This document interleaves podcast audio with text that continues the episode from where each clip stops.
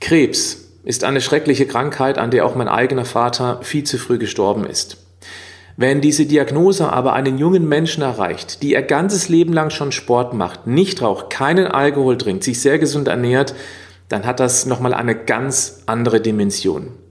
Verena Sam erreichte die Diagnose Brustkrebs im fortgeschrittenen Stadium bereits im Jahr 2018 und es wurde damals schon über Palliativbehandlung gesprochen.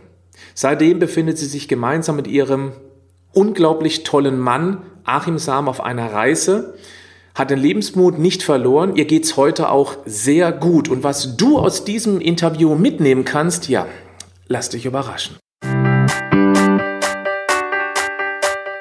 Herzlich willkommen zum Podcast Schlank und Gesund. Ich bin Gesundheitsexperte und Fitnesscoach Patrick Heitzmann. Dieser Podcast ist mir eine Herzensangelegenheit, weil ich dich unterstützen möchte, dass du noch fitter, gesünder und schlanker wirst. Schön, dass du mit dabei bist. Verena ist 38 Jahre jung, turnte schon immer durch Schule und das Leben, bis sie bereits mit 15 Jahren ihre erste Trainerausbildung absolvierte. Mit 20 macht sie die Ausbildung zur Sport- und Fitnesskauffrau, absolvierte sämtliche Zusatzqualifikationen und arbeitet seitdem als Fitness- und Personal Trainerin. Sport ist ja offensichtlich ihr Leben. 2018 erhält sie die Diagnose Brustkrebs im fortgeschrittenen Stadium. Nach dieser Hilfsbotschaft macht sie sich mit ihrem Partner Achim Sam auf die Suche nach rettenden Möglichkeiten. Daraus entstand ihr Buch Der Krebskompass, ein Buch, das Mut macht. Nachher noch mehr dazu. Ja, dann darf ich noch den Achim vorstellen, Achim Sam. Er ist 40 Jahre, als Metzgersohn mit damals entsprechender Figur, schwanger sich schon früh aufs Rad, wo er es bis in die Nationalmannschaft schaffte. In Hamburg studierte er dann Ernährungswissenschaften und äh, belegte parallel die Burda Journalistenschule. Dort arbeitet er anschließend als Food- und Sportredakteur, als Ressortleiter und zuletzt in der Verlagsleitung. Zwischendurch schreibt er seinen ersten Bestseller, die 24-Stunden-Diät. Zudem ist er viele Jahre Dozent an der Hochschule für angewandte Wissenschaften in Hamburg. 2016 geht er mit seinem Bühnenprogramm Ist was auf Deutschland-Tour. Als Vice President bei der Seven Next Group, Achim, so heißt die richtig, oder? Seven Next Group. Genau, die Seven Next, ja. Mhm. Ja, da hast du dann unter anderem für Sophia Thiel und Daniel Aminati Ernährungsprogramme entwickelt. Und heute bist du für diese Seven Next Group und auch für die TSG Hoffenheim und für das TSG Research Lab als Berater tätig. Und du produzierst gemeinsam mit Edeka deinen Podcast ist so. Ja, schön, dass ihr mit dabei seid zu einem spannenden Thema, einem eigentlich schrecklichen Thema, was hier so viele Frauen betrifft. Ich finde das erschreckend, wenn man so mal die Zahlen von früher vergleicht, wie viele Brustkrebsfälle es früher gab, wie viel es heute gibt. Innerhalb von so kurzer Zeit, da muss sich irgendetwas verändert haben. In der Natur, beziehungsweise in dem, was wir essen, in dem, was so vielleicht noch unerkannt ist. Verena, als du damals die Diagnose bekommen hast, du bist ja auch Crossfitterin, du treibst den gleichen Sport wie ich. Ich weiß, was das bedeutet und du bist auch eine sehr ja. ehrgeizige Sportlerin. Das ist schon echt krass, wenn man so eine brutale Diagnose bekommt. Was war so das erste oder ich möchte sogar noch einen Schritt voranfangen. Wie kam es dazu, dass du dich da hast untersuchen lassen, dass es dann eben zu dieser Diagnose kam? Naja, also ähm, gemerkt habe ich schon, dass da irgendwie so ein kleiner Knoten ist in der Brust. Das ist aber, ich habe mit meiner Schwester auch drüber gesprochen. Äh, sie sagte auch, ach, ich hatte, das ist bestimmt nicht, ich hatte da mal so eine Zyste. Das, äh, das hat man eben manchmal auch einfach. Und habe ich mir erstmal nicht weiter Gedanken drüber gemacht. Man möchte natürlich das auch immer so ein bisschen wegparken und so ein bisschen tun, so, ah, wird schon nicht sein, was soll da sein? Und ähm, wir waren dann noch im Urlaub. Es war irgendwie der, der Supersommer irgendwie 2018 und äh, wir waren dann wieder zu Hause. Ich lag in der Hängematte und Achim kam halt dazu. Ich habe mein, äh, meine Zeitschrift gelesen und ähm, er streichelte mich dann so an der Seite, der ähm, Tumor ist relativ äh, seitlich an der Brust und sagte dann, was, was ist das denn? Äh, was hast du da? Und mhm. naja, da habe ich noch so ein bisschen so getan, ach, das ist nichts, das ist nur so, so, ein, so ein kleiner Hubbel, ein Knoten, ähm, das, das wird schon nicht sein. Aber ich muss schon sagen, wir haben uns schon angeschaut und irgendwie so, so tief im Inneren, ich würde sagen, schon so ein bisschen so intuitiv, haben wir uns angeschaut und irgendwie wusste ich oder wussten wir beide, das ist nichts Gutes und vielleicht äh, sollte man es doch mal untersuchen lassen. Und so, ähm, ja, würde ich sagen, ging das dann, ging das dann halt auch los, dass ich gesagt habe, okay, vielleicht rufe ich doch mal bei meiner Ärztin an und ähm, man lässt es vielleicht doch mal untersuchen. Man muss vielleicht dazu sagen, dass wir beide keine Hypochonder sind, sondern im Gegenteil, wir sind immer so, ach, Verena ja sowieso nicht, nie krank.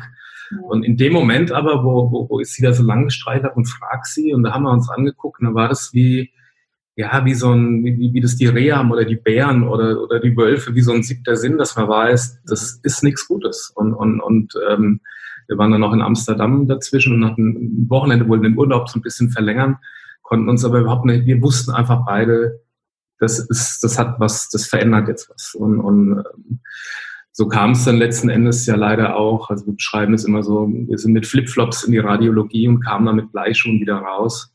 Das war schon, ja, ja, das ist dann die Diagnose sozusagen, die dann äh, ja zwei Wochen später so war der Termin. Also es ist ja auch nicht leicht, einen Termin zu kriegen. Also es war von jetzt auf gleich und, und schien die Sonne aus dem Arsch. Es war der super Sommer, wie Verena sagt. Die Nachbarn, die grillten um die Wette. Äh, es war alles toll. Im Beruf lief's super. Verena war in der, in der CrossFit-Box, hat ihre ja. Mitglieder da gehabt. Das lief gerade richtig gut an und es war, es war einfach schön. Und wenn man das so von außen betrachtet, denkt man, oh Gott, äh, da steht die Karre da unter der Garage und dem geht's gut. Uns ging's auch gut, aber uns geht's heute, so wie ich das sagen kann, vielleicht auch noch... Äh, wir machen das Beste draus. So. Ja. Ich meine, das ist Und mittlerweile jetzt auch schon über zwei Jahre her. Und das war ja auch die Diagnose, dass es sogar schon im fortgeschrittenen Stadium war. Ja. Ähm, wie geht man dann, ja, das ist schwierig jetzt eine Frage dazu finden, die den Kern trifft, aber gibt es so ein Gefühl von, ich gebe jetzt Vollgas oder ähm, das war's? Also ich glaube, schon, schon zu wissen, was du für ein Typ Mensch bist. Letztendlich kenne ich Achim auch schon sehr lange und schätze ihn sehr. Und wenn er so eine Frau an der Seite hat, dann weiß man, wo die Reise hingeht. Nämlich aufgeben, keine Option, vor allem als Crossfitterin. Ich, ich bin da immer weggerutscht und weggeklitten. Das, das muss ich auch mal sagen, dass man versteht, wie Verena da irgendwie so so tickt. Sie hat morgens vor der besagten Untersuchung da eben noch 400 Pistols gemacht, war da in der Box und ist irgendwie so die Pistolkönigin so und, und kommt und wir fahren dahin und dann kommt diese Diagnose und ich bin immer so vom, vom, vom Stuhl gerutscht und wie so ein angeschossener Soldat immer wieder auf und immer wieder Fragen gestellt und palliativ, das kann doch nicht sein und äh, also war wirklich. Achim, war das, darf ich ganz kurz, war das schon Rede von palliativ? Na, da ja noch nicht. Also es kam ja die Erstdiagnose, ähm, wir waren in der Radiologie und ähm, dann wurde halt erstmal ein Ultraschall gemacht. Also es, es hat sich ja aufgebaut sozusagen. Und ähm, dann kam ich raus aus dem Behandlungszimmer, ähm, weil die Ärztin zu mir gesagt hat, Ultraschall reicht nicht, wir müssen noch eine Mammographie machen.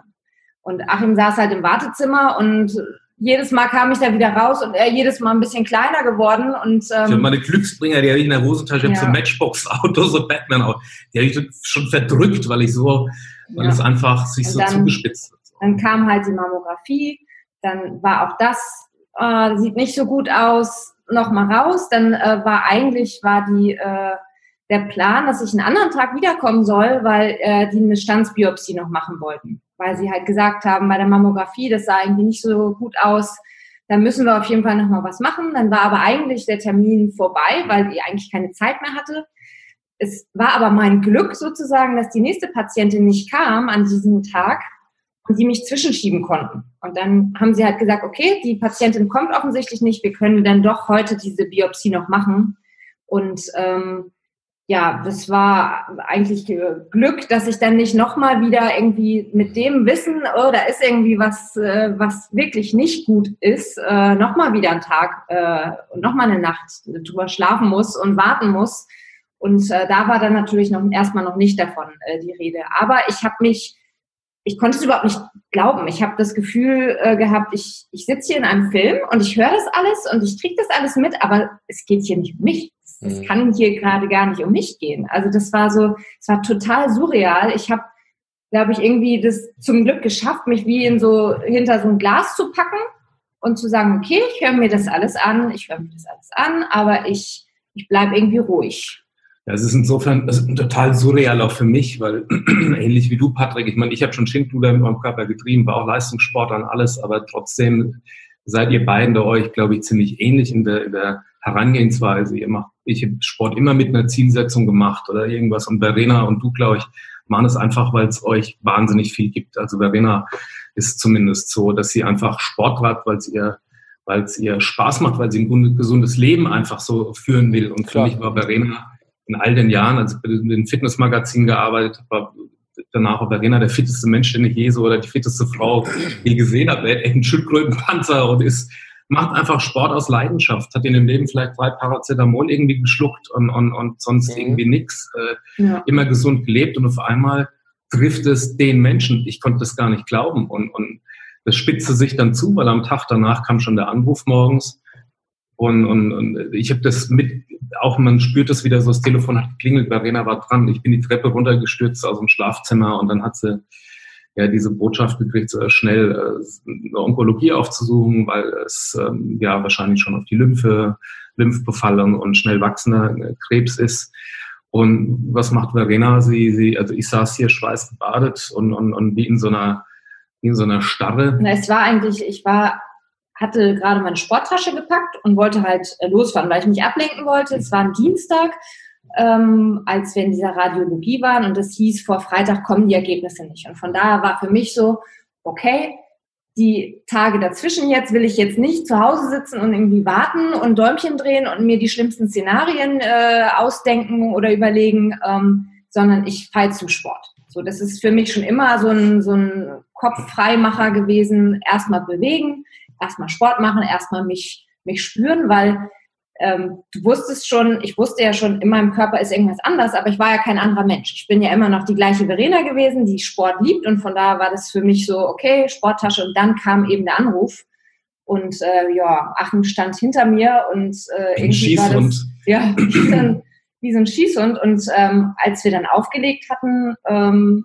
und ich das wusste, okay, das ist nichts Gutes, jetzt müssen weitere Schritte äh, passieren und wir müssen uns ein Mama-Zentrum suchen, habe ich gesagt, ich fahre jetzt trotzdem zum Sport. Ich, ich kann jetzt nicht hier bleiben und irgendwie, ich habe ja dann auch gesehen, wie Achim irgendwie so am Rad gedreht hat, völlig verständlich natürlich, aber das war für mich gerade dann in dem Moment noch, noch belastender fast. Also ich musste eigentlich quasi erstmal aus dieser Situation raus und mich irgendwie erstmal äh, auspowern, austoben und ähm, das habe ich dann auch gemacht. Aber das ist so, da versteht man mal, wie das eigentlich so in der Genetik steckt, irgendwie von jemandem. Und Verena ist da hingefahren, hat Sport gemacht, ich saß hier und habe wie an Bilder dann angefangen zu recherchieren und zu gucken, was, wie, wie, was, was heißt das denn jetzt überhaupt fortgeschritten oder schon ja, auf die Lymphe? Ja und ja, aber auf ja. die Lymphe. Ja. Das wussten wir ja schon. Und was kann man machen? Welches Mama-Zentrum geht man denn?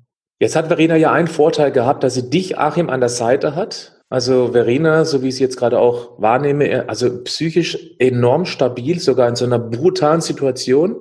Und auf der anderen Seite hat sie einen Achim, der genau weiß, wie man recherchiert. Das ist ja viel wert. Weil ja. wenn du keine Idee hast, wie man jetzt weitermacht, dann bist du ja gezwungen, dich ausschließlich im ersten Schritt auf die Schulmedizin zu verlassen. Und ich vermute mal, dass du eben auch gleich in alle Richtungen geschaut hast. Und das ist auch meine nächste Frage. Wie ging es denn dann weiter? Ja, also, also ich äh, kann einmal also ganz kurz. Recherche oder meinst du, ähm, wie es weiterging sozusagen mit der. Mit ja, also praktisch die Entwicklung. Ähm, daraus gekommen ist ja das Buch. Und das setzt ja schon mal sehr viel Recherchearbeit und auch eigene Erfahrung voraus, dieses Buch. Und da würde mich interessieren, habt ihr euch von Anfang an nur auf die Schulmedizin verlassen oder habt ihr eben auch über den Tellerrand geschaut? Also erstmal muss ich äh, noch mal kurz zu dem, was du gesagt hast, äh, dass ich äh, Glück habe, dass ich der Achim hatte. Ja, stimmt. Denn äh, für mich war irgendwie, kam das in dem Moment überhaupt nicht in Frage, irgendwie mich direkt damit auseinanderzusetzen, was jetzt die nächsten Schritte sind, was gibt es jetzt, was passiert da jetzt. Und ähm, entsprechend waren unsere Wege zwar wirklich so, also unser Umgang damit, erstmal mhm. so ich zum Sport und erstmal irgendwie bewegen und hinter Panzerglas und Achim wilder Aktionismus, erstmal irgendwie gucken, was gibt es. Und dafür bin ich auf jeden Fall extrem dankbar, weil äh, hätte ich das alles alleine machen müssen, das, ich weiß nicht, ich wäre hoffnungslos überfordert gewesen mhm. damit. Und ähm, ich glaube, wir haben am Anfang vor allem natürlich danach äh, gesucht, wo geht man jetzt als erstes hin? Ne? Also der erste Weg war natürlich, die Ärztin hat gesagt, ja, suchen Sie sich ein, Brustzentrum, ein Mamazentrum. Ja, wenn du dich damit noch nie beschäftigt hast, wenn das noch nie ein Thema war, dann denkst du ja, wo, wo, welche Kriterien zählen da? Wo gehe ich hin? Kann ich überall hingehen? Äh, muss ich gleich im ersten bleiben? Wonach suche ich da überhaupt? Und da hast du dich dann ja ziemlich äh, also die vielleicht noch ein Ton sozusagen zu dem, zu dem, zu, zu, zu, der Diagnose oder wie man, wie man damit umgeht, weil es so eine, so eine, so eine Weichenstellung war, ähm, die auch letzten Endes dazu geführt hat, dass ich mit Verena überhaupt über ein Buch gesprochen habe, weil man könnte ja denken, na komm, jetzt macht er noch, jetzt schreibt er das nächste Buch und, und auch noch über den Krebs von seiner Frau und, und äh, das war für mich so ein No-Go. Das wollte ich auch nicht haben. Also das musste, sollte Verenas Entscheidung sein. Aber wir saßen da eben äh, dann im UKE, also nach dieser, nach dem, dem ersten Gang sozusagen in, ins Klinikum, dann lag noch eine OP dazwischen, weil man äh, nicht wusste, ob das tatsächlich Lungenmetastasen sind, was man nicht vermutet hat. Man hat eben viele Punkte auf der Lunge gesehen. Letzten Endes hat es sich leider bestätigt, dass es über 20 Lungenmetastasen oh, Wahnsinn für mich überhaupt nicht zu begreifen, weil es eigentlich so Verenas Organ ist, die Lunge. Also wenn man, wenn man ja. sie, sie Sport machen sieht, das ist einfach ein, ein Dampfhammer irgendwie so und, und das, das schon mit, mit, mit äh, naja, äh, zwei Dutzend Lungenmetastasen, unglaublich. Und dann saßen wir da eben äh, bei, bei diesem besagten Befunds- oder Diagnosegesprächs im UKE und dann war auch sowas wie Lebenserwartung und, und äh, Palliativstadium. Äh, wir können sie nicht vom Krebs befreien. Äh, so sowas zwischen drei und fünf Jahre war, war die Rede Lebenserwartung oder war die Therapien dann versagen. Also ich immer wieder hoch und immer wieder Fragen gestellt. Ich war so am Rande der Ohnmacht. Verena saß wie hinter ja. Panzerglas und hat das überhaupt nicht, nicht so rangelassen an sich. Und, und, und dann saßen wir im Auto und, und ich bin gefahren und, und, und wir liefen die Tränen und, und ich das kann ich nicht begreifen. Du, du, du, das, das, das, das kann nicht sein. Das gibt's nicht. Und dann ähm, fasst mir Verena so auf den Unterarm und sagt, Baby, ich, ich weiß, dass ich nicht in, in, in drei Jahren tot bin. Ich spüre mich ja selber. Und die Frage nach dem, ähm, warum du, warum ich, ähm, hat sie dann im Auto noch gesagt, warum ich nicht? Und das war für mich so, da muss ich aufpassen, wow. dass ich nicht heulen, das war für mich so eine, so, also eine Einstellung, eine Einstellung sozusagen, ja, es geht um Recherche, aber ich finde das einfach ganz wichtig, wichtig einmal zu sagen, wie man, wie man so rangehen kann an Sachen. Also dieses Warum ich nicht war so, ähm, also sich nicht grämen in den, was ist schiefgelaufen, was, was, was habe ich irgendwie falsch gemacht, dass das entsteht, sondern es ist, wie wir gelernt haben, dann ein Vogelschiss der Gesundheit, ein Vogelschiss der Natur. Mhm. Du, ich, wir haben Präventivratbücher noch und nöcher geschrieben und, und Verena äh, topfit und, und äh, trotzdem trifft sie so eine harte Form. Wie gibt's das? Ein Mensch, der so viel kann man doch gar nicht falsch gemacht haben. Das schoss mir durch den Kopf. Und Verena war aber gleich so, das ist, ist eine Aufgabe. Das ist wie ein Workout. Das habe ich jetzt irgendwie anzugehen. Es wird eine scheiß schwere Zeit. Ja. Das wird viel Blut, Schweiß und Tränen kosten. Aber irgendwie, auch wenn der Arzt sagt, ich habe keine Überlebenschance, ähm, gibt es einen Weg. Und das war für mich unglaublich. Und da hat sie mir eigentlich äh, eine, eine, eine Wahnsinns Attitude oder so eine, so eine Herangehensweise, dass ich gesagt habe, ey, so wie, nicht wie ich recherchiert habe, sondern wie sie damit, wie sie da rangegangen ist, das war eigentlich die Inspiration letzten Endes zu sagen, das müssen wir, das müssen wir irgendwie, das müssen wir anderen mitteilen. Wie, wie kann man das sehen? Wie kann man das verstehen? Wie kann man das, wie kann man damit leben können? Achim, du hast ja unglaublich viel recherchiert. Das liegt dir ja berufsbedingt. So im Nachhinein, wenn man jetzt die drei Jahre zurückschaut, circa drei Jahre, Gibt es irgendetwas, wo ihr beide erkannt habt, das könnte ein Trigger gewesen sein, was den Brustkrebs ausgelöst hat? Ich denke jetzt mal an zwei Dinge, die mir so direkt einfallen, weil ich mich ja mit dem Thema auch mal relativ intensiv auseinandergesetzt habe, einfach aus Interesse, weil es so viele Frauen erwischt und meine Community ist eben zum Großteil weiblich. Die Pille, Hormonpräparate beispielsweise als Verhütungsmittel, das steht ja ganz häufig im Verdacht, dass es eben mhm. Brustkrebs fördert. Das wäre Nummer eins was theoretisch möglich sein könnte. Nummer zwei ist, und da werde ich auch ganz, ganz ähm, nervös bei dieser Frage, diese Intensität beim Sport, Verena, bei dir und bei mir, ist das eventuell auch zu viel Stress für den Körper? Wie ist so dein Gefühl dafür, also gerade in Bezug auf die Fragen, auf die beiden?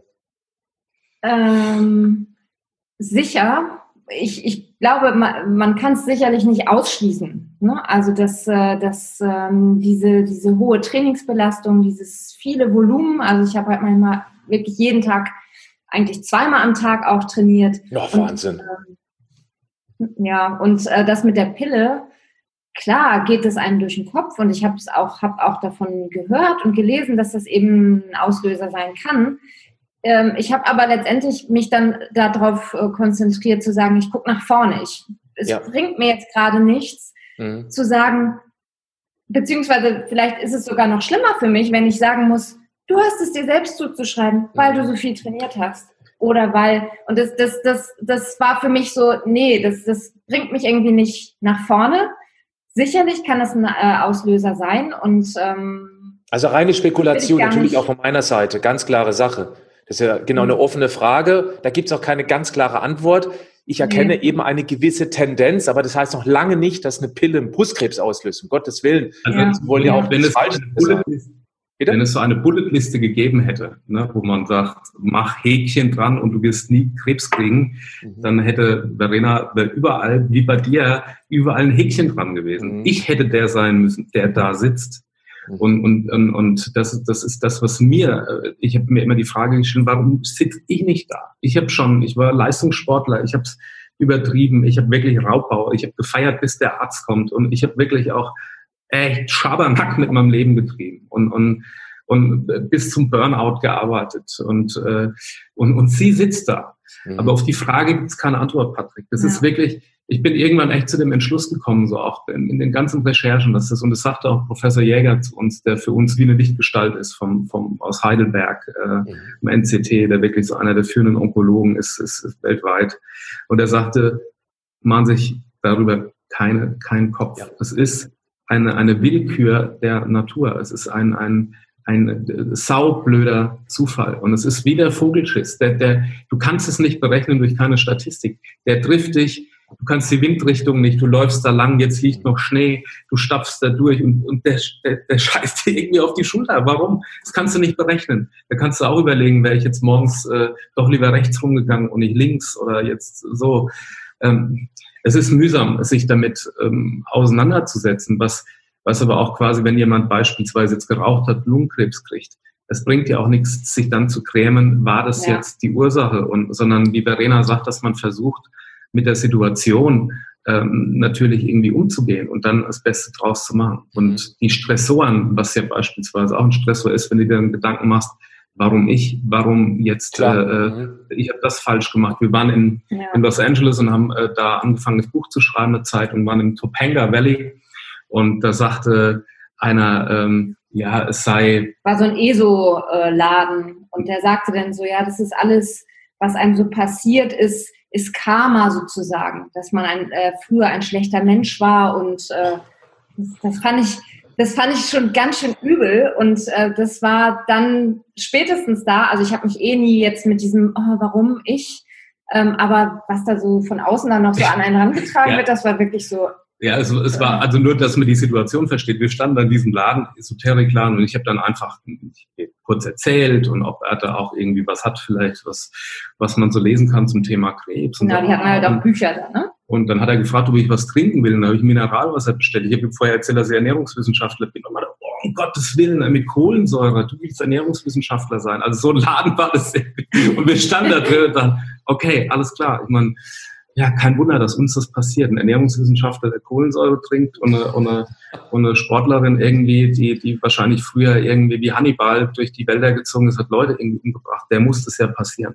Also es ist, was wir damit sagen wollen, ist, glaube ich, es ist, Krebs ist, und das muss man auch erstmal verstehen, eine Krankheit, die ja quasi aus einem selber entsteht. Jeder von uns trägt jeden Tag hunderte, wenn nicht gar tausend Krebszellen in sich. Und der Körper und das Immunsystem kann damit umgehen und, und äh, so. Und dann kommt irgendwas, wo das Immunsystem wegschaut. Das kann Stress im Straßenverkehr sein, das kann Alkohol sein, das kann die Zigarette sein, das kann aber auch was anderes sein. Das kann eine anbahnende Erkrankung sein, das kann Corona sein, mit dem sich der Körper irgendwie beschäftigt und wegschaut.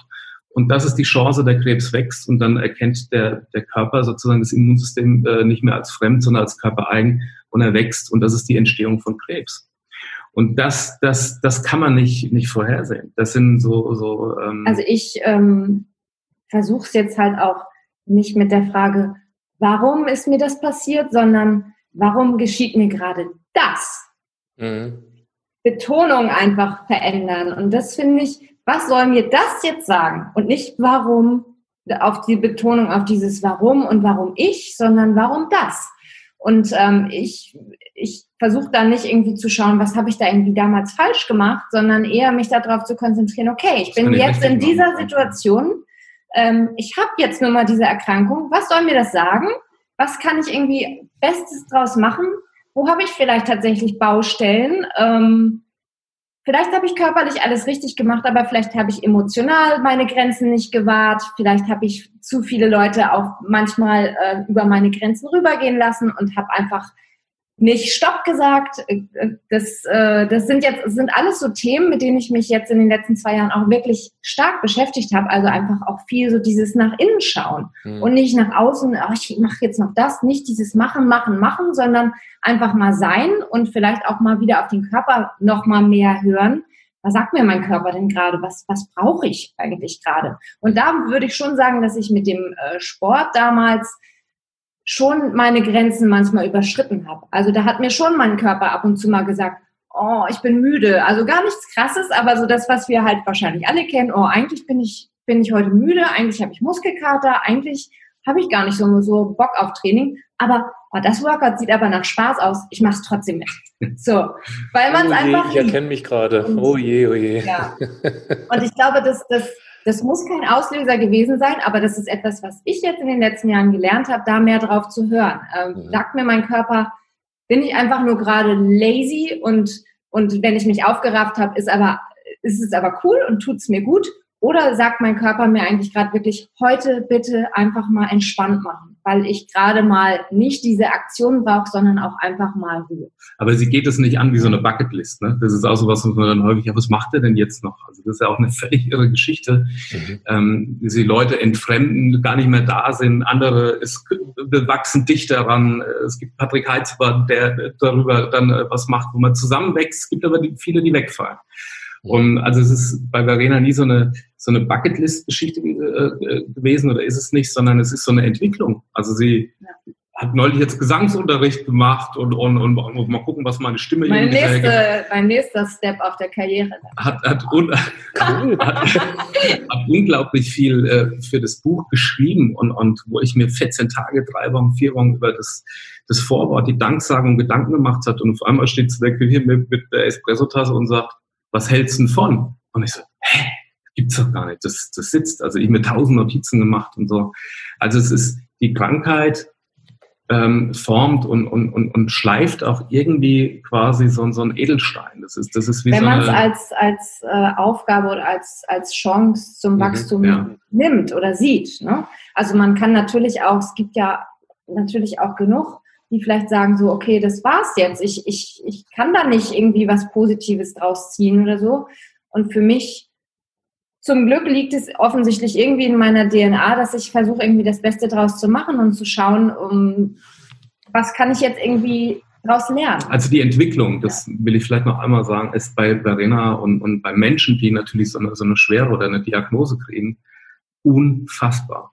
Dass äh, wir so, sozusagen da gar nicht mehr mitkommen, selbst ich mir manchmal da schwer tue. Man geht ja fast so in so, in so eine Defensive und, und Barena ist halt total in der Offensive. Das ist, also ich sage immer, du bist auf dem, auf dem Mount Everest der Entwicklung, was du alles irgendwie so mit dir psychisch und auch körperlich irgendwie mitmachen musst. Wie oft wird da zu Untersuchungen gehen, wie oft, was sie da über ertragen muss. Aber gleichzeitig formt sie das auch, wo ich immer denke, ey, ich bin einfach begeistert. Also das, das, da lernt man Menschen irgendwie so, so, so erst richtig kennen. Sie saß da. Ich bei, mich ja auch. Bei Dietmar Hopp äh, irgendwie ja. und führt da das Gespräch und, und, und, und, und oder, oder neulich äh, ähm, hat sie mit dem Verlag, äh, mit Geschäftsführung von und, und Verlagsleitung, das macht sie alles, äh, da muss sie mich gar nicht reinklinken, das macht sie total souverän und toll. Also sie entwickelt sich irgendwie in, in so Bereiche, also man kann dem Krebs natürlich nichts, nichts Gutes abgewinnen. Es ist, es ist schon ein, ein, ein Wahnsinn, was da passiert. Aber es ist, wenn man die, die positiven Sachen betrachtet, wie, wie was die Entwicklung betrifft, ähm, ist das schon auch eine, eine Faszination, was, was in so Menschen steckt und, und was da erst zutage gefördert wird. Faszinierend finde ich auch, dass ich ja weiß, dass ihr ganz kurz vor einer völlig neuen Art der Krebsbehandlung steht. Da können wir vielleicht auch gleich noch drüber sprechen. Ich würde jetzt sehr gerne mal Richtung zu eurem Buch lenken. Äh, natürlich verlinke ich das in den Show Notes des Podcasts und auch im YouTube-Video in der Videobeschreibung. Das heißt, der Krebskompass, das ist ein dicker Wälzer und wichtig ist, es ist kein typischer Ratgeber. Also es ist schon Ratgeber, aber eingewickelt in eure persönliche Geschichte. Und ich finde, das macht es auch besonders sexy, so ein Buch zu lesen, weil man wird so ein bisschen mit auf die Reise genommen. Weil wir hätten jetzt auch heute einfach nur über Zahlen, Daten, Fakten sprechen können, welche Therapie, was hat funktioniert, was hat nicht funktioniert. Aber ich glaube, wenn man die Menschen emotional spürt, dann nimmt man auch Ideen viel besser auf und kann für sich selber auch dann so rausfinden, was passt jetzt zu mir, was Achim und was Verena da erlebt haben. Deswegen finde ich das schon klasse, so ein Buch rauszubringen. Wollt ihr mal so ein bisschen über das Buch erzählen, was die Leserinnen und Leser erwartet? Ja, also ähm, wir haben uns natürlich am Anfang Gedanken darüber gemacht, okay, wir haben so viel ähm, recherchiert natürlich nach meiner ähm, Diagnose, was kann man machen, was ist gut, was ist schlecht, weil natürlich auch unglaublich viel von außen an einen rangetragen wird. Mach jetzt unbedingt das und lass das jetzt und oh, du musst unbedingt mal dies und das ausprobieren. Und ähm, das hat Achim ja auch am Anfang gemacht, ähm, dass er gesagt hat, du isst jetzt jeden Tag Knoblauch und zwar in Massen und äh, ich habe irgendwann nur noch gedacht, so, oh Gott, ich will das nicht mehr, das, das tut mir nicht gut.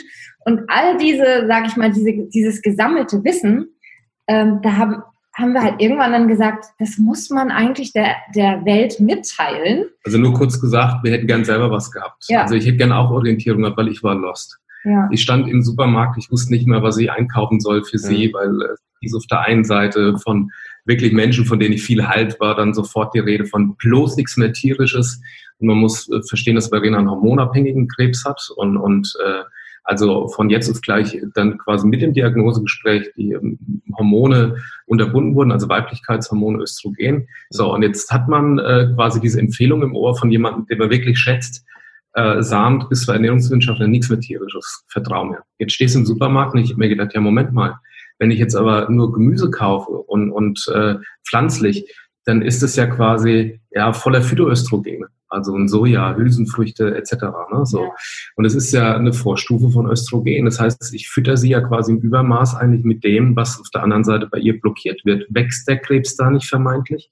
Und so kam ich da von Hüchschen auf Stückchen und, und, und quasi alles, was so, äh, oder noch ein, wie ich finde, ein gutes Beispiel. Auch ich habe am Anfang zu ihr gesagt, sie ist ja gleich zum Sport gefahren, mach mal langsam.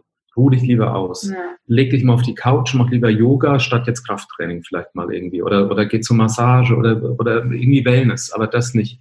Intuitiv hat Verena aber genau das Richtige gemacht. Und das ist das Faszinierende eigentlich, dass man sich auf seinen Körper verlassen sollte, weil durch den, durchs Krafttraining äh, kontrahierst du ja nicht nur den Muskel, sondern du, ähm, ja, du verbiegst auch den Knochen. Und durch diese Verbiegung, was Kraftsportler kennen, oder durch den, durch die, äh, ja, die, die, eine Kontraktion kann man es ja nicht nennen, aber durch die Belastung des Knochens gibt der wiederum weniger Kalzium frei. Das heißt, wenn sie eine Östrogenbehandlung, Antiöstrogenbehandlung kommt, dann schwemmt sie Kalzium aus dem Knochen aus und zwangsläufig ist eine Nebenwirkung dieser Therapie oder bei der Krebsform ist, Ost, äh, ist Osteoporose. Mhm. Und zwar eine schwere Form. Das heißt, sie kann dann irgendwann eigentlich so ihre Religion gar nicht mehr ausüben, den Sport, weil sie dann Osteoporose kriegt. Sie hat aber gleich Krafttraining gemacht, wieder jede, jeder Empfehlung. Ja. Und das war aber intuitiv genau das Richtige bei dieser Form von Brustkrebs. Und, und letztendlich war es, war es einfach ähm, so, wir haben auf dem Weg sozusagen nach meiner Diagnose so viel Sachen erfahren, die wir selbst als Experten, Fitnessexperte und Ernährungsexperte ähm, einfach so nicht wussten. Und wir haben dann irgendwann gesagt, wir müssen das eigentlich ähm, in die Welt tragen, weil das, das, das erzählt einem ja auch keiner. Das erzählen einem auch keine Ärzte. Sagen, alle sagen erstmal nur, oh, mach langsam, ach, essen Sie, was Sie wollen. Das kann man ja auch so oder so deuten. Ne? Das, äh, so nach dem Motto, ja, jetzt bringt es eh nichts mehr, ist einfach, was du willst, du hast eh nicht mehr lange. Na, also ähm, und letztendlich ähm, haben wir dann äh, gesagt, okay, wir, wir schreiben dieses Buch, aber wir wollen eben auch aus beiden Perspektiven irgendwie was erzählen. Ich wollte meine Geschichte aus meiner Sicht erzählen. Wir fanden es aber genauso wichtig, dass, dass Achim eben auch aus seiner Perspektive spricht, weil es natürlich ja nicht nur die Betroffenen gibt, sondern auch die Partner dazu, ja. die Angehörigen, die ja. meistens mindestens manchmal sogar fast noch mehr lost sind, weil sie einfach nichts tun können. Sie und können ja eigentlich zur Belastung werden können. Entschuldige, wenn ich dich da unterbreche, die auch genau. echt zur Belastung werden können. Also das, ja. das sind, äh, also nur mal das mal, weil es, es kommen auch manchmal so die Fragen, ey, was hat denn der jetzt da irgendwie zu sagen und warum, warum schreibt der da Kapitel oder so, ne? Also jetzt mal außerhalb der Ernährung weil man als, als direkter Angehöriger, oder ich meine, Verena ist mein liebster Mensch, lieb sie über alles. Wenn, wenn, wenn Verena, ich mag mir das nicht vorstellen, wenn sie nicht mehr da ist, wäre für mich das Leben auch vorbei. Und ich saß mal bei meinen Anwältinnen auf dem Boden, habe denen erzählt, irgendwie so, was Stand der Dinge ist und so, die uns auch sehr geholfen haben in, in der Anfangsphase, weil einer der beiden auch schwer erkrankt war. Und, und, und irgendwann in dem Gespräch habe ich so, ich, ich bin ja gar nicht äh, krank. Verena ist es ja. Also man, man erzählt dann, man ist so drin irgendwie in dieser, in dieser Rolle, dass man mitkrank wird. Wie beim, bei, bei Alkoholikern ist es oft so, dass, dass, äh, dass man zum ja. Co-Alkoholiker wird. Und, und da ist es ganz genauso. Und deshalb finde ich, muss, muss ein Angehöriger oder müssen, muss das Umfeld auch wissen, dass es nicht gut tut, wenn jemand eine Diagnose kriegt und man heult dann noch zusätzlich zu, sondern dass man was für sich selber tun muss, dass man stabil bleibt. Verena sagt am Anfang, am Anfang, zu halt, mir. Ich finde, das ist ein gutes Beispiel, dieses ähm, ein Flugzeug, wenn es, äh, wenn es irgendwie zu Turbulenzen kommt, dann heißt es ja auch, setzen Sie sich erst selbst die Maske auf, bevor Sie anderen helfen. Mhm. Das heißt, du kannst keine, keine Hilfe sein, du kannst kein Supporter sein, wenn du, wenn du selbst irgendwie ein untergehst, sozusagen. Und was ne? macht der Sam, der aus dem Dorf kommt, irgendwie mit äh, 5400 noch was Einwohner, wo ein Psychologe, um Gottes Willen, der ist ja geisteskrank, ich, ich bin zu, zu Psychotherapie ja. gestratzt. Und es, das tat mir gut, überhaupt mit der Situation irgendwie klarzukommen. Und das, da fanden wir einfach, und das war rein Verenas Entscheidung, sie kam an, äh, nachts hier runter und hat was zu trinken geholt und ich saß da noch am Schreiben und so. Und dann habe ich zu ihr gesagt, willst du das wirklich? Willst du wirklich? Das Buch, willst du da offen und transparent damit umgehen? Das ist deine Entscheidung. Ich mache dir keinen Druck, auch wenn Verträge gezeichnet sind. Das ist sofort abgeblasen. Wenn du das nicht möchtest oder wenn es da irgendwie nur einen Stressfaktor gibt, dann sagen wir das mhm. ab. Und dann war, war Verena aber so war, dass sie gesagt nee, wir müssen es mitteilen, weil uns ist auch wirklich viel Gutes widerfahren in der Zeit. Wir haben das Glück halt durch, durch die, das Netzwerk oder durch dieses Gesundheitsnetzwerk so, dass man auch viele Ansprechpartner hatte. Und das hatten wir einfach irgendwie so die Verpflichtung, das, das nicht für so ein Vorteilswissen für uns zu behalten, sondern das auch wirklich weitergeben zu können und, und dass Leute davon auch profitieren. Und wir werden oft angeschrieben, entschuldige, dass wir das noch einmal zu Ende bringen, oft angeschrieben mit, ja, äh, ihr seid in Heidelberg, könnt ihr da vielleicht irgendwie einen Kontakt machen? Könnt ihr das? Also, dass man natürlich auch es selbstverständlich es, na, also es ist, es ist wichtig, dass man Menschen dann, dann hilft. Also wenn man dann über das Patientenzentrum geht, dann wendet euch doch mal an Frau sowieso und, und, äh, und wenn man keine Antwort kriegt, dann versucht es halt doch mal. Es ist auch immer, liegt an euch, wie man danach fragt und so weiter. Also Hilfeleistungen zu geben, dass man das auch dass man auch das erfährt, wenn jemand wirklich um sein Leben kämpft, dass einem jemand unterstützt. Also es ging eigentlich da, ja, es ging einfach darum, wir hätten selbst gern sowas gehabt, mhm. als wir in, der, in die Situation kamen und haben dann gesagt, okay, das Wissen, was wir jetzt hier angesammelt haben und auch die Erfahrungen, ähm, die müssen wir einfach mitteilen, weil es so viele andere Betroffene gibt, jetzt, ähm, die eben nicht einen Partner an der Seite haben, der für sie recherchiert, der sich da vielleicht auch noch auskennt und der, äh, der, der immer da ist. Und es ist einfach so viel zusammengekommen, dass wir gesagt haben, nein, das muss man aufschreiben. Das, und wir kriegen auch mega viel Feedback, nicht nur ich als äh, Betroffene, sondern eben auch Achim mit als ne, du bist, äh, ich, meine Partnerin ist auch und jetzt weiß ich, wie ich irgendwie da kommunizieren kann oder dass das viel wichtiger ist, dass man auch darüber spricht und wie ich da irgendwie mit umgehen kann, damit ich es demjenigen nicht noch schwerer mache. Und das war letztendlich irgendwie so der, der, äh, das ist das, was im Buch sozusagen verdichtet ist. Unsere Geschichte aus ja. jeder, jeweils seiner, aus meiner Seite, plus dieses ganze Wissen, was wir halt zum Thema Ernährung, Psychologie, Kommunikation, Sport, aber, aber auch neue Sachen, ne? Therapien. Also ähm, beispielsweise hat, hat am Anfang Anna, äh, Freundin, hat uns geraten, man stellt sich ja die Frage, in welche Onkologie gehst du jetzt? Also in welches Brustzentrum? Gibt es in Hamburg, sagen wir mal, vier gute oder Top-Zentren oder drei? Willst du die jetzt alle abklappern oder wie entscheidest du dich, dass sie medizinisch alle auf einem hohen Niveau sind? Es gibt eine Leitlinie, es gibt irgendwie ähm, äh, ähm, ja, also sozusagen einen Austausch zum Thema Krebs unter den Kliniken, also medizinisch sind die top. Und dann sagte sie zu uns oder zu Verena, hör auch auf dein Bauchgefühl weil du wirst da im Zweifel recht viel Zeit verbringen. Und, und das sind so Tipps, die, die unheimlich wertvoll sind. Also Verena ist da reinmarschiert ins UKE, dann saß da Schwester drin und die hat, hat sie irgendwie angelächelt und, und das war irgendwie gleich nett. Und dann hat Verena gesagt, okay, wir brauchen uns die anderen gar nicht mehr anzugucken.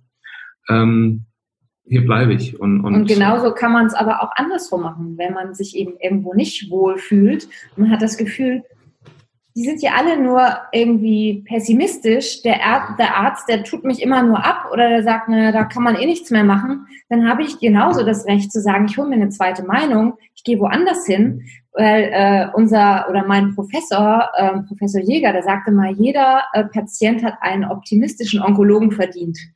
Und das, ist, es ist einfach, es ist so wahr, gut. egal wie die Prognose ist oder wie, wie irgendwie die Statistik, äh, was die sagt. Es ist einfach wichtig, dass man jemanden an seiner Seite hat, nicht nur im privaten Bereich, sondern auch im Ärztebereich, der trotzdem irgendwie versucht, da das, das Maximum rauszuholen und äh, irgendwie dafür alles gibt und einem eben auch äh, sagt, okay, die Prognose sieht vielleicht so oder so aus, aber jetzt tun wir alles dafür, dass das bei, bei Ihnen eben nicht so passiert. Und wir machen dafür alles. Ich muss es kurz sagen, sonst vergesse ich es. Äh, also ein gutes Beispiel vielleicht auch der Umgang mit, mit Lebenserwartungen, mit Prognosen und so. Das sagte auch Jäger, wie, wie ich sehr weise finde. Er sagt, na, schaut mal, wenn wir jetzt jemandem eine Lebenserwartung aussprechen von sechs Monaten, dann sind 50 Prozent der Patienten nach genau sechs Monaten tot. Fast auf den Tag genau. Mhm. Dann sagt die Statistik natürlich, wir haben recht. Ne? Mhm. Er sagt aber, was führt dazu, dass 50 Prozent nach dieser Zeit tot sind? Also was sind die Determinanten sozusagen, die dazu führen, also die innerliche Einstellung des Mindset? Warum leben viele länger? Warum gibt es wirklich auch Menschen, die Ausreise sind, die das überleben? Mhm. Und zu welchem Part gehört man? Also das ist ganz, ganz entscheidend, dass man sich nicht so äh, gedanklich da so sechs Monate und wir hatten ein, ein, tolles Gespräch im NDR, wir waren auf dem roten Sofa, aber Bettina Tietjen im Vorgespräch sagte, tolle Redakteurin, die ich seit vielen Jahren kenne, sagte, mein Vater hatte eine Lebenserwartung von acht Monaten und er ist nach genau acht Monaten gestorben. Ach, ein Wahnsinn, was die Medizin da irgendwie schon vorhersehen kann. Die Medizin ist nicht Gott. Ja. kann es nicht vorhersehen. Ich habe dann zu ihr gesagt, aber weißt du, ob dein Papa sich nicht quasi innerlich auf diese acht Monate ja. eingestellt hat, hat ja abgeschlossen, hat ja. Verträge gekündigt, hat Lebensversicherung und, und, und, und, und, hat sich um alles gekümmert.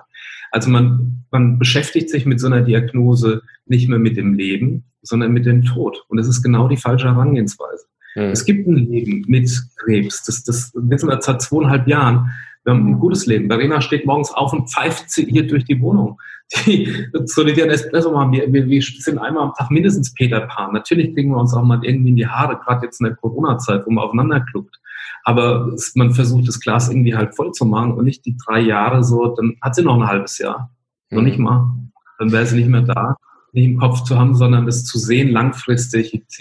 Im Rahmen des, des Buchschreibens gefragt, wir haben so ein Psychologie-Kapitel drin, wo siehst du dich denn in 20 Jahren, in 30 oder in 5?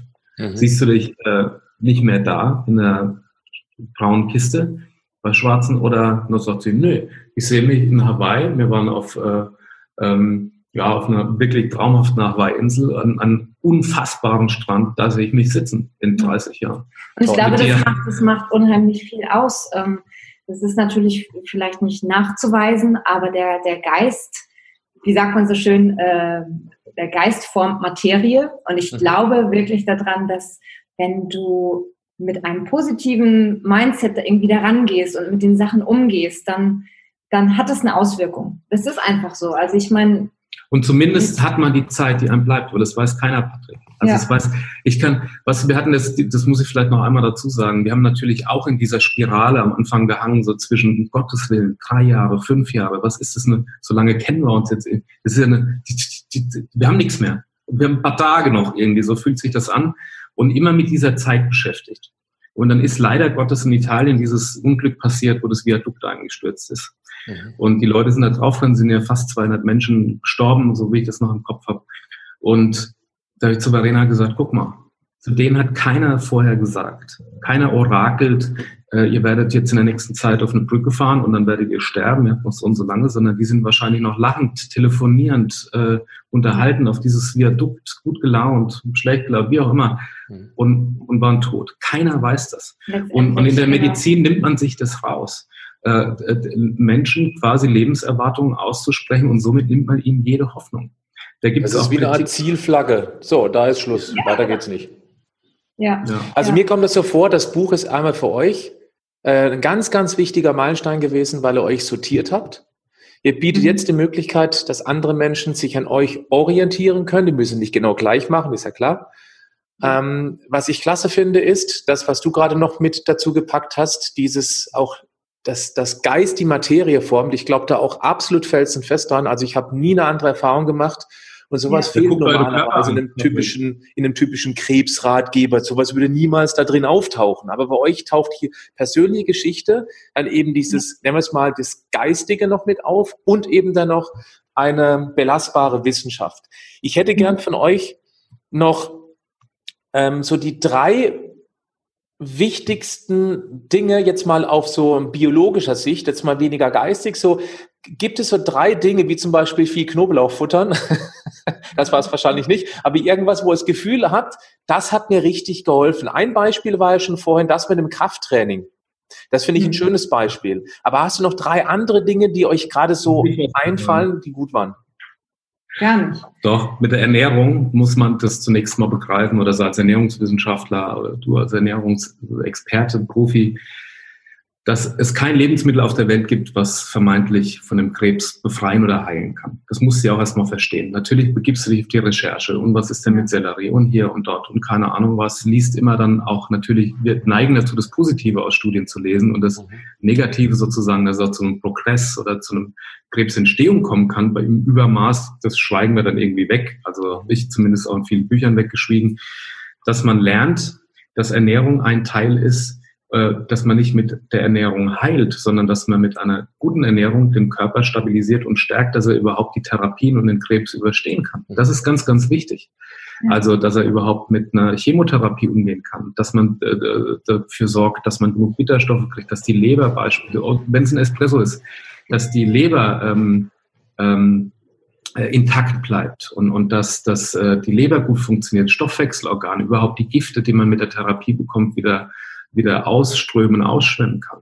Das, das, das muss man erstmal so, also nicht als ich esse jetzt, trinke am Tag 10 Liter, äh, 8 Liter Selleriesaft, um dass ich geheilt werde, sondern ich ernähre mich gesund, dass mein Körper stark bleibt, das zu überstehen. Das also ist, letztendlich ich, ähm, ist auch was, was wir im Buch schreiben. Äh, am Anfang ist natürlich jeder Strohhalm irgendwie, man greift nach jedem Strohhalm, man liest da mal eine Studie, ah, Selleriesaft jetzt aber im Übermaß, das muss ich trinken, weil dann sieht man eben auch, dass es auch äh, Nachteile haben kann. Und ich glaube, letztendlich ist es, ist es, wie Achim eben sagt, ähm, gut, die Ernährung zu sehen als etwas, was kann ich mir Gutes tun, damit ich die Therapien gut überstehe, damit ich mich weiterhin gut fühle, damit ich ansonsten aber so gesund wie möglich bleibe oder so fit wie möglich. Das heißt, äh, nicht nur eins und davon viel, sondern das als Kosmos zu sehen, dass man, äh, dass man einfach eine gesunde Mischung äh, von allem. Letztendlich ist es ja auch immer so, die Dosis macht das Gift. Ist auch eine ne? Herausforderung, ne? weil ja. Verena hat ja vorher auch gesund gegessen und ja. gesund gelebt. Noch gesünder. Ja, ja. Genauso,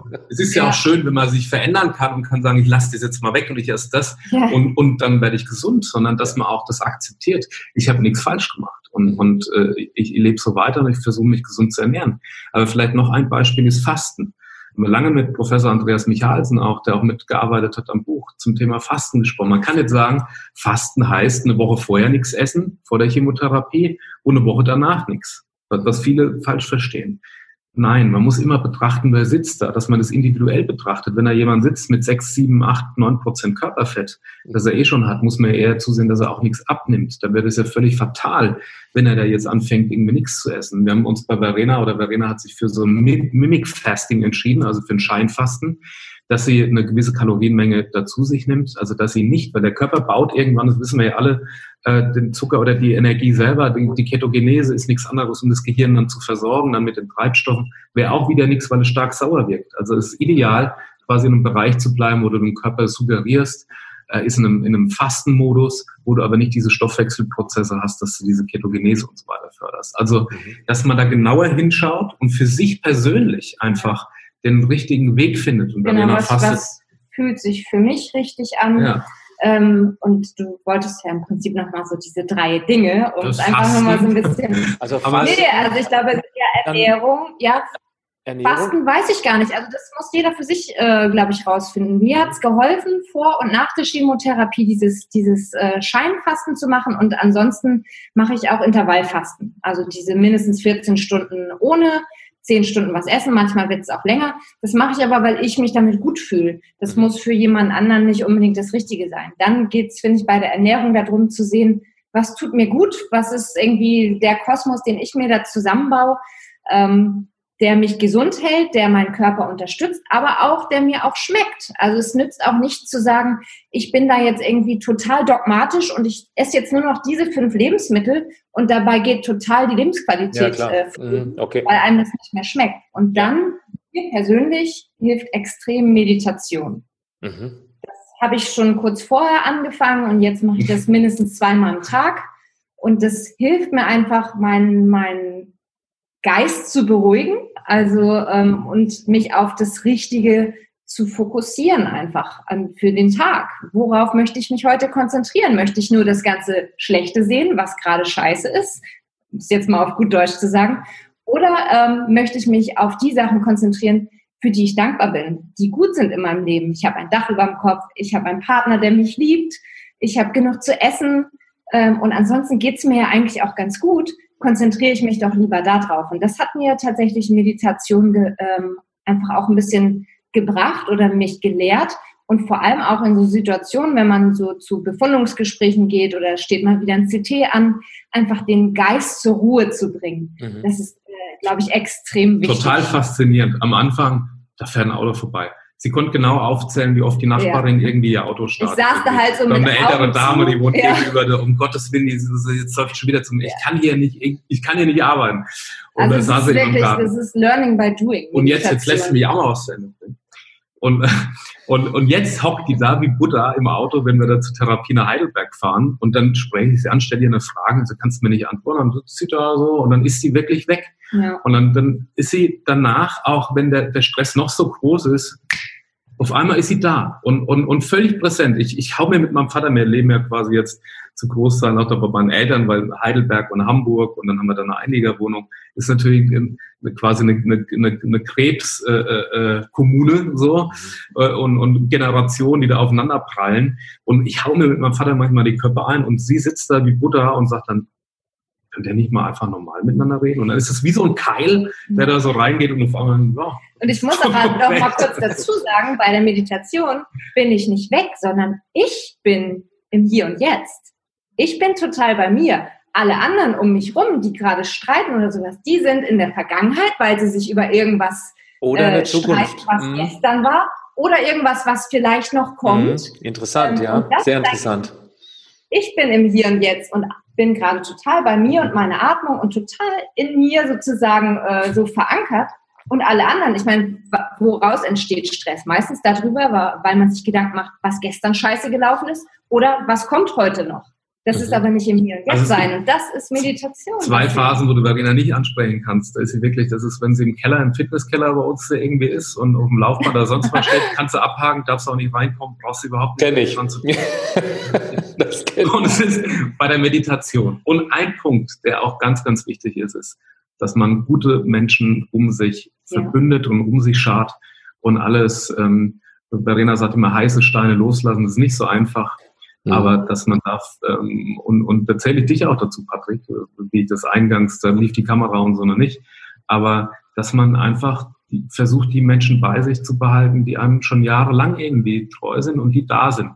Und mit allen anderen keinen großen Wert und keine Energie vergeudet. Das ist ganz entscheidend, das ist auch das, was Jäger meint mit Professor Jäger, der Jäger mit ähm, äh, jeder Patient hat einen optimistischen Onkologen verdient. Wenn der mhm. Onkologe Zweifel hat an deiner Genesung, an irgendeiner Therapie, wenn er schlimm, boah, wechseln, wechseln, ja. weil das bringt.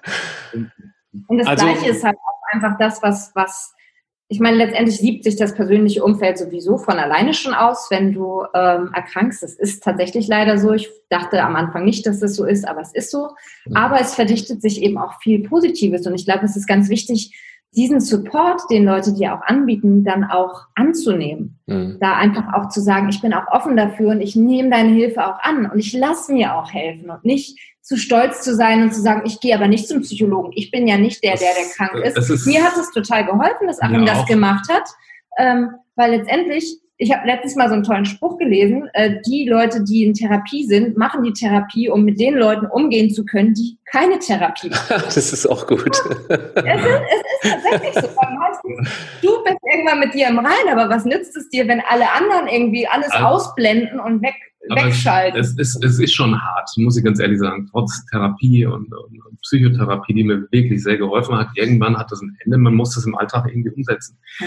Und dann, dann ähm, muss man mit Situationen, mit Reaktionen umgehen. Wir haben es ja gesagt, Verena hat äh, mit ihrem Bruder zusammen eine CrossFit-Box und so gegründet. Dann gab es irgendwie eine Lösung. Sie war da nicht mehr willkommen. Das muss man erstmal alles irgendwie äh, drehen im Kopf und verstehen. Mhm. Verena findet da einen guten Umgang mit. Ähm, ich hätte schon manchmal wirklich den Autoschlüssel hier nehmen können und, und, und, und dahin und nicht alles kurz und klein gehauen. Bin ich ganz ehrlich. Das, da muss man mit Leben lernen, dass es Menschen gibt, die nicht damit umgehen können, dass plötzlich jemand schwer krank ist und, mhm. und Kopf in den Sand stecken, sich wegducken, einfach nicht mehr da sind eigentlich ist es das Destillat des Lebens. Und ja. die guten Tropfen, die bleiben irgendwie und der Fusel verfliegt. Der Fusel verfliegt. Äh, ähm, aber aber das, das, das ist ein harter Prozess, ja. wo ich auch, ich habe ja auch in so einer Medienbubble gelebt, wo man, wo man, wo, ach, mit allen irgendwie toll, mit allen gut und, und man kennt wahnsinnig viele Leute. Aber wenn es dann mal so eine, so eine Lebenssituation gibt, dann weiß man wirklich, wer im Leben da ist und auf wen man sich verlassen kann, weil mhm. das ist, äh,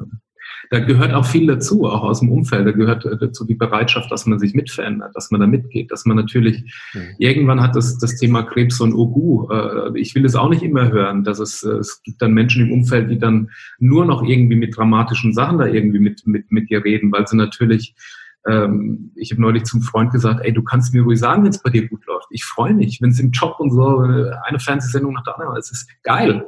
Echt, erzähl mir das doch. Ich will das doch hören. Ich will doch nicht von dir hören, dass alles im Moment so schwer auch für dich ist und so, nur dass, äh, dass du mir nicht das Gefühl gibst, dir, scheint die Sonne aus dem Arsch. Ich mhm. freue mich dafür. Mhm. Also, dass man dann einen normalen, guten Umgang miteinander findet. Und das, das findet Verena. Das muss ich noch einmal kurz vielleicht da sagen. Verena geht in, in die Kliniken rein und dann wird sie meistens immer gefragt, und wie geht's Ihnen nicht so? Und Verena ist, also ist alles schwarz-weiß und grau. Und, und äh, Verena äh, äh marschiert dann und ach, wenn ich nicht wüsste, dass ich den scheiß Krebs habe, mir geht's blendend. Also ja. super. Und auf einmal wird alles bunt. Auf einmal äh, äh, fällt der Staub von den, von den Plastikblumen ab. Die Professoren, die Ärzte reden mit dir und, und freuen sich, reden auch mal über andere Sachen. Es ist auch ja. immer eine Reflexion sozusagen, wie du die Welt irgendwie siehst und wie du die wahrnimmst. Und da kannst du die Welt auch steuern. Ich hatte ein, ein Erlebnis, Verena stöhnt immer, wenn ich das erzähle, aber ich muss es auch sagen. Nein, wie man, wie man die Welt so, sich so, so, so zurechtbaut. Wenn man nach, ich bin nach Berlin gefahren und es war nach der Diagnose und es war alles toll. Es war alles schön. In, in der Wandelhalle oben fiel das Licht so dadurch. Äh, die Leute waren freundlich. Ich, ich bin dahin, ich bin in den Zug eingestiegen und habe echt das Gefühl gehabt von Glück, obwohl man in so einer Situation steckt. Mhm und habe dann den Psychotherapeuten angerufen und gesagt, sag mal, äh, sagen Sie mal, ist das okay? Darf ich mich freuen? Und das ist ja selbstverständlich. Also äh, klar, auf jeden Fall. Und es bringt auch kein Unglück, wenn man Glück empfindet. Und auf jeden Fall, bitte, ja, und aus. Und das war alles schön, Patrick. Zwei Wochen später, Wandelhalle, gleiche Situation, gleiches Wetter, gleiche Leute, so, ich laufe alle unfreundlich, der eine rempelt mich an, der eine, ich war geladen, ich bin in die Bahn äh, rein, die war auch nicht zu spät, ich habe, ich, alles war scheiße. Und da habe ich gemerkt, das ist alles hier. Das ist alles hier in meinem Kopf. Ich steuere sozusagen, wie ich die Welt sehe, wie ich die Welt wahrnehme, wie ich morgens in den Tag gehe, wie ja. ich mit Situationen umgehe. Und, und das. Ähm, es ist innen wie außen. Wenn du im Inneren total unsortiert bist und irgendwie alles im Chaos versinkt in deinem Inneren und du dich dann damit nicht befassen möchtest, dann wird dir das im Außen auch begegnen. Da das ist interessant. Also man erkennt auch aus diesen, das möchte ich schon so sagen, weisen Worten, dass Krebs auch ein hervorragender Coach ist, wenn man es zulässt. Ich glaube, das ist genau. der entscheidende Punkt. Man kann sich ja. diese Situation völlig ergeben. Das tun leider viel zu viele. Mein Vater ist ja auch an Krebs gestorben vor zwei Jahren, 2018, und ich habe das ja auch mitbekommen. Mein Vater hat sich letztendlich dann am Ende aufgegeben. Und da konnte ich ihm noch so tolle Tipps geben, aber er war auch zufrieden, er war im Rein mit sich. Ich habe ihn noch drei. Tage vor seinem Tod sprechen können. Ich war auch der Letzte, mit dem er sprechen konnte. Ich habe gefragt, bist du zufrieden? Würdest du alles so machen? Hat er sofort bejaht. Und das ja. ist okay, wenn, wenn er dann gehen möchte. Klar, er hinterlässt viel Schmerz. Aber wenn er mit sich im Rein ist, ist es ja sein Leben. Das geht an mich nichts an. Wenn, wenn mir das wehtut, dass er stirbt, dann ist es ja mein Problem, nicht seins. Ganz ja. klare Sache. Und auch ich das ist auch, also wenn man es als, als Chance sieht, ähm, dass es so ein Wachstumshelfer ist und einfach zu sagen, einfach auch sein Leben zu hinterfragen. Ähm, mhm. Mache ich eigentlich gerade das, was ich wirklich machen will? Bin ich damit glücklich? Ja. Und wenn ich jetzt tatsächlich vielleicht wirklich nur noch diese zwei oder drei Jahre habe, will ich dann jetzt so weitermachen oder, oder will ich vielleicht was ganz anderes machen? Und ich finde, das kann eben auch einfach eine Chance sein, oder so sehe ich es zumindest. Ne? Und mhm. ähm, ja, ich ich würde, ich würde sehr, sehr gerne noch zum Abschluss, ähm, ihr steht da ganz kurz vor einer einzigartigen oder vor einer neuartigen Therapie. Wenn ich das richtig aufgeschnappt habe, Achim, dann ist Verena eine von vier, an der diese Therapie getestet wird. Ist das richtig? Ja, also das war, das war eigentlich sozusagen der, der, der die ursprüngliche Aussage. Nun habe ich vor zwei Wochen oder vor anderthalb Wochen äh, Bescheid gekriegt, dass es, dass sie da eine wahrscheinlich eine KT-Zelltherapie für mich bauen können, weil einfach alle Parameter passen bei mir, glücklicherweise. Und da wäre ich tatsächlich die erste weltweit. Die, oh, wow, okay.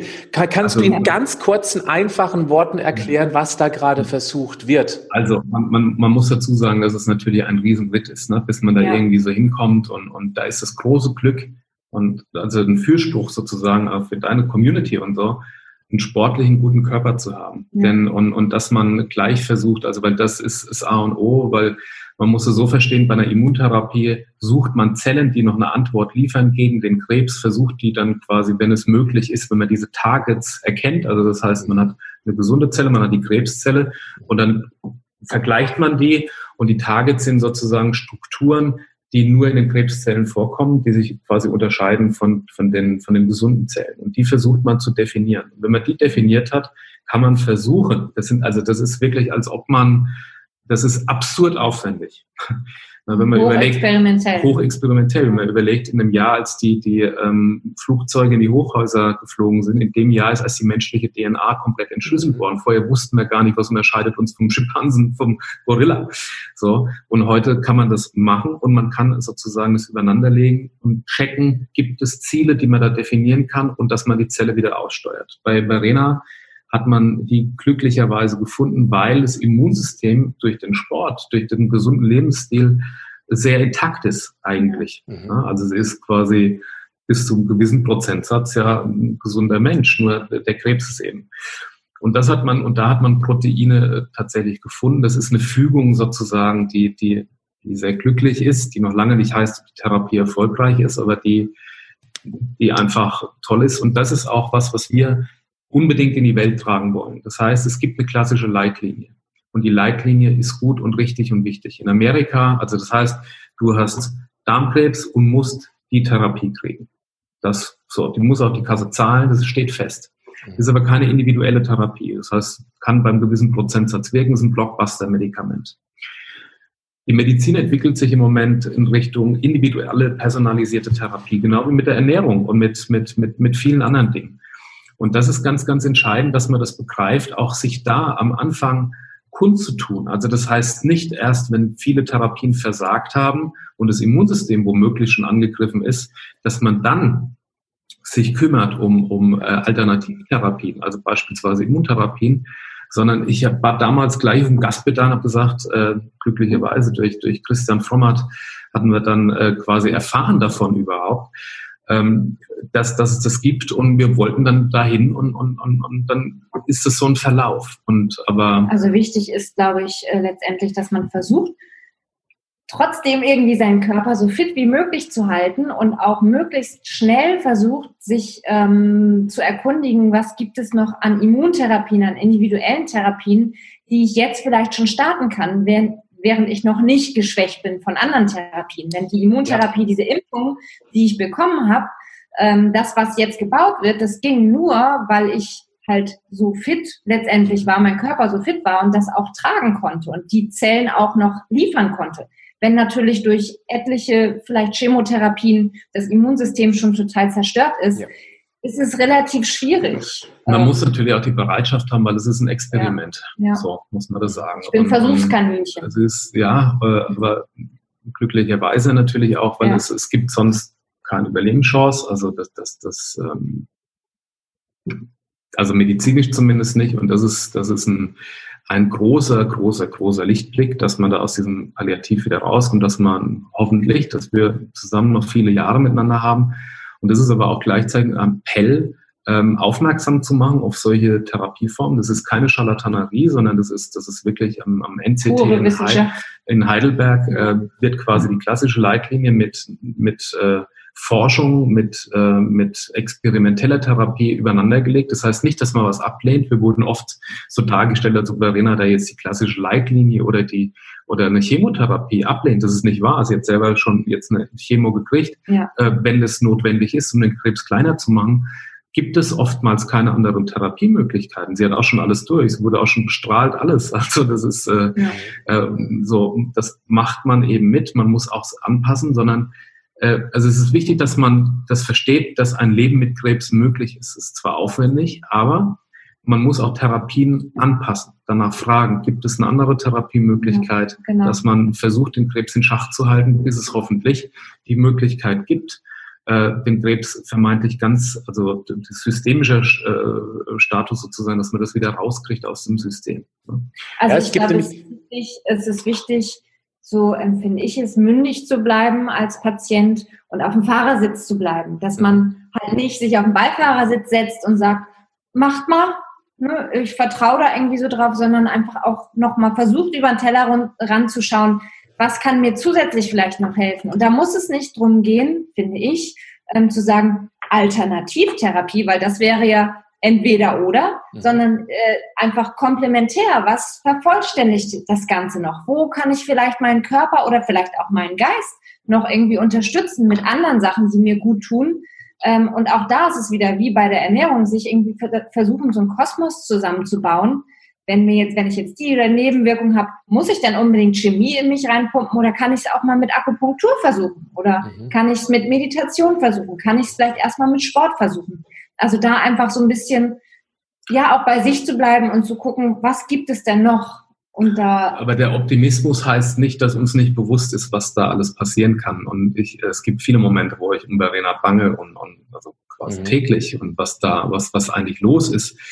Äh, das ist uns schon sehr bewusst. Wir haben auch schon viele jetzt auf dem Weg tatsächlich Freunde, bekannte Menschen, die wir verm auch vermittelt haben oder so, auch verloren. Also das, das äh, ja. ganz unvorhersehbar und, und, Leute, die noch bei uns auf der Hochzeit waren. Ähm, ja. Aber Sabrina, letztendlich die gestorben ist, so, lassen wir mal kurz, das, ja. das, das ist mir wichtig. Also ähm, uns ist das bewusst. Trotzdem versucht man quasi das Glas halb voll zu sehen. Und die Möglichkeiten, die Welt liegt voller Möglichkeiten. Man muss nur äh, sie auch irgendwie finden und man muss bereit sein, die auch irgendwo umzusetzen. Und, und äh, also Verena wird dir da auch immer gefragt, bist du denn bereit dazu oder, oder möchtest du, die Bereitschaft muss man auch haben. Und mhm. man muss es aber auch akzeptieren, wenn Menschen die Bereitschaft für so hochexperimentelle Therapien oder auch für Chemotherapien oder für nicht haben das ist auch eine, eine also wieder ein Papa, der gesagt hat, es ist jetzt okay. Also es ist, es ist in Ordnung und, und, und, und ich kann dann auch, auch gehen. Auch das ist schwer für die Angehörigen, weil man immer noch gern was tun würde, aber es ist, es ist dann auch zu akzeptieren und, und okay. Also, und es gibt ne? da eigentlich auch kein richtig oder falsch, finde ich. Also das, ja. was sich für dich in dem Moment richtig anfühlt, wird auch das Richtige sein. Ne? Was ich heraus erkenne, ist letztendlich auch da du das, die ganzen Grundvoraussetzungen durch deinen bisherigen Lebensstil mitgebracht hast, auch noch so viel Überschussenergie zu haben, dass du eben auch dann proaktiv bleibst. Das hat ja auf alle Fälle gewaltig geholfen, weil man kann sagen, na, guck, die hat auch Sport gemacht und trotzdem hat sie jetzt einen ja. ganz, ganz schlimmen Brustkrebs. So nach dem Motto, dann brauche ich ja gar keinen Sport machen, weil es kann mich auch erwischen. Ja, aber das hilft dir, dass du, ich bleibe jetzt bei deinem tollen Beispiel, im Fahrersitz bleibst. Du hast diese Energie. Ja. Und wenn jemand ja. schon sich jahrelang schlecht ernährt hat, überhaupt keinen Sport gemacht hat, viel Stress hatte, nur in Problemen denkt, ja, wenn der in so eine Situation kommt, dass so ein Mensch schneller aufgibt, ist doch wohl völlig klar, weil der wird bestimmt nicht sagen, und jetzt mache ich alles anders, weil dann fehlt ihm die Energie, weil er so in seinem Sorgenkosmos unterwegs ist. Und das finde ich eine ganz wichtige Abschlussbotschaft für alle die, 99,999 Prozent, die hier zuhören und keinen Krebs haben, dass es sich immer lohnt anzufangen, auch wenn so eine Spitzensportlerin wie du die schlimme Krankheit bekommt, hast du immer noch eine erheblich größere Chance, das maximal Mögliche aus dieser aus dieser Situation zu machen. Muss ich mir ganz ja. fest hinter die Löffel schreiben, Bewegung hilft immer. Ja. Und, ja. und also das mag man sich so schwer vorstellen, aber äh, also Verena steht täglich irgendwie auf dem Laufband. Ich, um, um ehrlich zu sein, schon lange nicht mehr in der Form, wie ich es gemacht habe und wie es mir gut täte. Aber Bewegung hilft. Ja. Es gibt jetzt eine Leitlinie, auch die wird in Heidelberg geschrieben, dass Sportbewegung als Therapieform, genau wie die Medizin, eingesetzt wird in, in, der, in der Krebsbehandlung. Wir haben tolle Beispiele gesehen von Menschen, die fast beide über 80 waren, multiple äh, Wirbelsäulmetastasen, die dann in die Bewegung gegangen sind und Planks machen. Und, und die Dame sagte zu mir, mir geht so gut wie nie zuvor. Ich habe irgendwie eine Lebensqualität, das ist toll. Ja, die ja. Schwierigkeit ist, auf den Boden zu kommen, dass ich mir da nichts breche. Aber wenn ich dann mal da bin und mal eine Übung machen kann, geht es mir super. Und ja, es es halt um. Es ist ähnlich ne? wie, genau, es ist ähnlich wie, wenn man mal einen gebechert hat und liegt auf der Couch, kann man sich und hat einen Kater, kann man sich ja kaum vorstellen, dass es nochmal irgendwie anders wird und dass einem Bewegung oder so gut tut. Aber wenn man dann mal die Schuhe angezogen hat und läuft einmal ums Haus, dann weiß man schon, was Bewegung da letzten Endes alles kann. Und das ist, ja. es ist fatal, wenn jemand das Gegenteil sagt, weil es ist nicht richtig. Bewegung hilft in jeder Form. Das, ja. das ist das, was uns da da äh, anfangen, wo man herkommt. Ne? Also, dass man natürlich nicht auf einmal anfängt, irgendwie von null auf das ist klar, ja ist ja klar, aber ja. Jede, jede kleine Bewegung hilft auf jeden Fall. Jeder Schritt macht fitter, sozusagen. Ja. Es, war ein, es war ein hervorragendes Gespräch, auch mit viel Tiefe, auch aus verschiedenen Bereichen beleuchtet, auch gerade diese geistige Ebene, ähm, dass es jeden erwischen kann, das ist ja auch das Signal, dass man aber gut vorbereitet sein kann, wenn es einen dann erwischt, wie du das beweist. Ich bin mhm. sehr, sehr gespannt. Ich bleibe ja weiter mit euch in Kontakt, auch wegen dieser experimentellen Therapie. Finde ich super spannend. Und ihr habt gerade vorhin gesehen, ich habe mal in mein Buchregal geguckt, weil es gibt ein Buch, ein zweites Buch, das hat mich schwer begeistert. Das heißt Zukunftsmedizin. Mhm. Und äh, was da in den nächsten 10, spätestens 20 Jahren auf uns zukommt, das ist unvorstellbar. Das ist genauso unvorstellbar, wenn wir uns an 1995 zurückdenken und uns nicht vorstellen können, dass wir alle mal ein tragbares Smartphone als Computer in der Hand haben, was mehr Rechenleistung hat als ähm, in den 60er Jahren die komplette Welt zusammen. Und so eine Revolution wird es auch in der Medizin geben, gerade wenn Quantencomputer anfangen, eben mal gigantische Datensätze auszuwerten. Und ihr seid jetzt in der absoluten Vor-Vor-Vorstufe dafür. Da drücke ich euch und mit Sicherheit auch meine ganze Community so fest die Daumen, dass beide blau werden. Deshalb durchhalten. Danke ja. gesund bleiben, durchhalten und die Menschen, ja. die krank sind, auch durchhalten. Das ja. ist, die Zeit genau. ist besser heute, Krebs zu kriegen als vor 20 Jahren. Ja, richtig. Durchhalten, weil wenn man später Krebs bekommt, immer später Krebs bekommt, hat man immer bessere Überlebensmöglichkeiten. Oder zumindest aus seiner Zeit das Allerbeste zu machen und nicht die restlichen drei, fünf, sieben, zwölf Jahre vor sich hin zu vegetieren. Absolut, Gästen, einfach im Hier und Jetzt leben. Ja, ähm, und das, das, das finde ich auch total spannend mit dem Meditieren, dass man wirklich ja. im Jetzt lebt. Jetzt scheint die mhm. Sonne, ich gucke hier gerade durch mein Dachfenster, da sehe ich Schafswölkchen oben, es ist herrlich. Es war ein herrliches mhm. Interview, es hat mir ganz großen Spaß gemacht, hat mir unheimlich viel gegeben und meinen Gästen gehört selbstverständlich das Schlusswort. Ähm, ja, das ist immer so gemein, ne? so Schubs. Das Schlusswort, das Schlusswort ist, gute Menschen um sich schauen. Danke, Patrick, dass du das überhaupt möglich machst, dass du ja. zu dem Thema sprichst. Es gibt viele, die das ablehnen, die da weghören. Die, es ist leider Gottes eine Krankheit, die uns alle irgendwie umtreibt. Jeder Zweite wird im Laufe seines Lebens mit einer Krebsdiagnose konfrontiert. dass du dich überhaupt dem Thema annimmst und, ja. und auch das im Fokus hast. Äh, ich finde, du bist ein Pfundskerl. Wir finden, dass, dass du das mit uns gemacht hast. Schöne Grüße an die Community. Bleibt bitte alle gesund. Ähm, und wenn ihr krank seid, alle Kraft der Welt, dass ihr das durchsteht und die Hoffnung nie aufgibt. Genau, Hoffnung nicht aufgeben, im Hier und Jetzt leben und ähm, ja, vielleicht auch einfach mal dankbar sein für das, was man hat und sich nicht nur darauf konzentrieren, was man irgendwie nicht hat, sondern ich meine, letztendlich kann für jeden das Leben heute oder morgen auf einmal vorbei sein. Niemand weiß es und deshalb gilt es, das Leben jetzt zu leben. Was für ein tolles Schlusswort. Herzlichen Dank an euch beide. Dank dir. Tschüss. Ciao.